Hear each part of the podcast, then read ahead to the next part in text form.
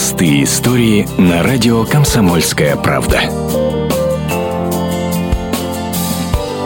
Из сибирского поселка на телевизионные экраны. Николай Константинов из Большого Луга, что в Иркутской области, стал гостем программы Андрея Малахова и лично поздравил с юбилеем любимого певца Диму Маликова. С кумиром сибиряк познакомился в Твиттере. Завязалась переписка. Николай обратился к певцу с просьбой. Поселковому ансамблю «Земляниченька» очень нужны инструменты. Я как бы узнал, может быть, немножко что благотворительность занимается. Между тем, вот у меня дочка в школе искусств учится, и знала с ней проблему. В принципе, в школе искусств у нас ни аппаратуры никакой, ничего вот этого нет. И обратился к нему за помощью. Вот так и так, Никиевич, у нас талантливые дети, помогите, пожалуйста. Певец откликнулся на просьбу жителей Иркутской области, и вскоре в школу пришла посылка, а в ней четыре дорогих микрофона. Позже Дмитрий Маликов перечислил педагогам деньги на покупку сценических колонок. В ответ на доброе дело воспитанники земляничники сочинили частушки, в которых благодарят Дмитрия Маликова. Номер показали в эфире телепрограммы.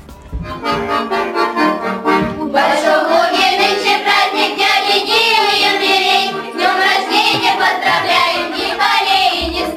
Замечательно, как- когда дети поют нар- народные песни, народными голосами, так вот с таким позитивом и радостью хочется жить. Николай Константинов же продолжает общаться с известным певцом. Сибиряк говорит, что общих интересов у них немало. Николай хоть и проработал много лет на железной дороге, но к музыке всегда был неравнодушен.